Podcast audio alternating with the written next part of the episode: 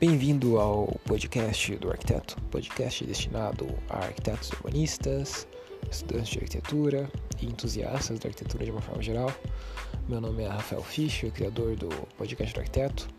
Você pode saber mais sobre os episódios do podcast do arquiteto e sobre o podcast do arquiteto de uma forma geral acessando www.podcastdoarquiteto.com. E no episódio de hoje eu vou falar sobre um dos projetos mais icônicos do arquiteto brasileiro Oscar Niemeyer, que morreu em 2012, que é a Casa das Canoas, que foi uma casa projetada pelo próprio arquiteto para ele mesmo. Então fique ligado.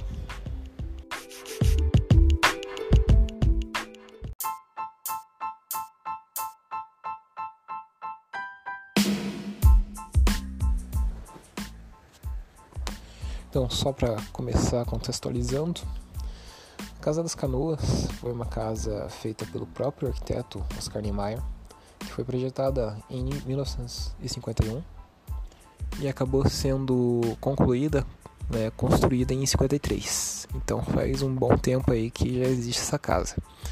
Ela está localizada na cidade do Rio de Janeiro, no bairro de São Conrado, num terreno relativamente é, sinuoso, bem inclinado, né? Tem um certo desnível e é um terreno que também ele é envolto de mata. Então é um terreno que está bem tem um contato bem forte com a natureza, tem mato basicamente por todos os lados e tem essa questão do desnível. E quando você chega no terreno, você chega numa cota mais alta. Então você chega no terreno e o terreno ele cai. Quando, conforme você está entrando, você, é como se você chegasse na rua do, tá, você está na rua do terreno, é, entra no terreno e o terreno começa a cair. Tem um, ele tem um declive, né, uma declividade. Então tudo isso é importante, né? Eu estou falando isso porque isso acabou definindo bastante a estratégia de projeto utilizada pelo Niemeyer. Outra coisa também que é interessante notar do terreno é que ele tinha uma pedra, uma rocha bem grande, bem, bem suntuosa no meio dele, né? Que também é importante, acabou sendo importante depois para o Niemeyer na hora de resolver o projeto.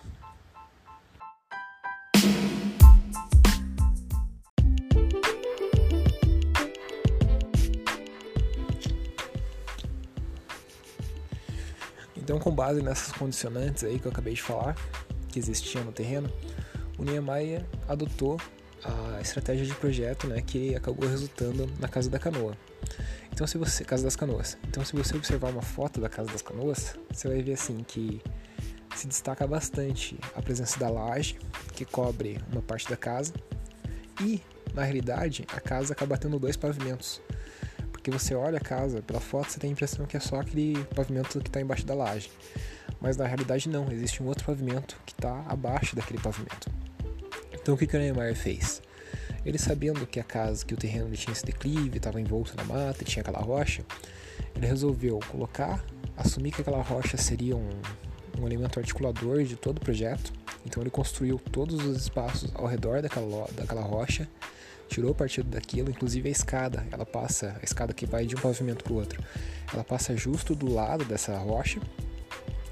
É, como tinha o desnível, quando você chega, você chega no primeiro pavimento, no pavimento térreo, digamos assim, da casa, que acabou ficando destinado a uma função mais social. Né? Então, área de estar, cozinha, coisas do tipo. Né? E a parte mais íntima, com os quartos, acabou sendo locada, acabou sendo implantada no nível abaixo, né? que está um pouco mais distante da rua, do nível da rua, está mais escondido, está mais restrito mesmo. Então, ficou uma coisa com caráter mais íntimo e fazia sentido, então, por conta disso, colocar a parte dos quartos, dormitórios, esse setor mais íntimo do, da residência, para baixo, né? Então assim o arquiteto acabou organizando a casa, né? Articulando os espaços ao redor da rocha, a rocha principal que tinha no terreno, e colocando o setor mais social no nível térreo, que é o nível que você chega basicamente da rua, e conforme o terreno vai caindo, ele colocou para baixo, né, no nível inferior, no nível menos um, a parte mais social, a parte mais íntima, quer dizer, né, que é a parte de quartos, parte, enfim, que necessita de, um, de uma certa proteção, assim, de uma certa privacidade extra em relação à parte social.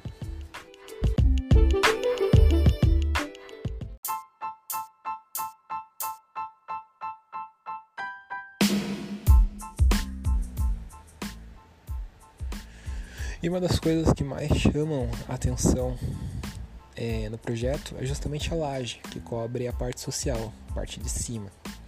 E ela tem um formato bem orgânico, bem diferente, que é justamente para integrar a natureza próxima do projeto com a arquitetura. Então o Niemeyer ele tinha disso, ele não queria é, fazer uma coisa reta ortogonal que quebrasse totalmente a linguagem da natureza, que não é reta ortogonal, é uma linguagem mais aleatória e mais orgânica. Né? Então ele quis fazer, para fazer esse diálogo, uma laje que também fosse mais orgânica, que tivesse esse formato mais orgânico. E assim se integrasse de uma forma mais natural com a natureza. Então, tanto em relação à rocha, né, principal lá que a partir dela ele, ele, ele organizou os espaços, mas também em relação, em função da mata que tinha próximo, respeitando as árvores e tudo mais. Então ele acabou propondo essa laje curva, né, com esse formato mais orgânico, em função justamente dessa integração maior com a natureza que ele queria propor, que ele queria buscar. E também outra coisa que ajuda, reforça a questão da integração com a natureza é a presença das esquadrias bem finas, né? esquadrias bem discretas e muito vidro. Então você tem essa questão forte de transparência, de explorar os visuais, de integrar o fora com dentro, é, enfim, tem uma aproximação, uma tentativa de aproximação entre a arquitetura e a natureza. E sem contar a questão da, da rocha, né, que eu acho que é fundamental quando a gente fala da integração da natureza com, com a arquitetura, porque justamente essa rocha, que eu já comentei antes, ela é meio que o elemento articulador central assim do, projeto. Então ele foi incorporado de fato ao projeto. Tanto é que uma das paredes é feita pela rocha e a escada que desce do nível social para o nível íntimo, ela também é articulada próximo à rocha. Então essa rocha acabou realmente sendo bem incorporada, bem trazida para dentro do, do, do, projeto. Se você olha assim o projeto, dá até para confundir, não confundir, mas daria para fazer até uma analogia com as casas dos Flintstones, por exemplo, né, que tem as rochas lá e ele apoia uma laje em cima das rochas e, faz uma casa bem é, primitiva, digamos assim. Mas se você assumisse que a laje de concreto é, o concreto é rocha, né? Querendo não é uma rocha que a gente modela. Então dá para fazer uma certa analogia se fosse para pensar, né?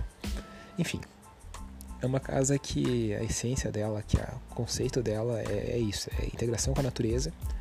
E a gente consegue ver isso bem forte, assim, tanto na ocupação do terreno, na organização do, dos setores, quanto na, na, no fato dele ter tirado partido da rocha, quanto também no desenho mais orgânico da laje. Enfim, é um, é um projeto, um exemplo muito bom de como a arquitetura pode dialogar com a natureza e como a arquitetura é bem é, como a boa arquitetura tem que ser contextualizada, né? Porque você não consegue, seria inimaginável pegar esse projeto e transferir para um outro lugar, ele ia perder totalmente o sentido. Então é um projeto feito sob medida para aquele terreno e que só faz sentido naquele terreno.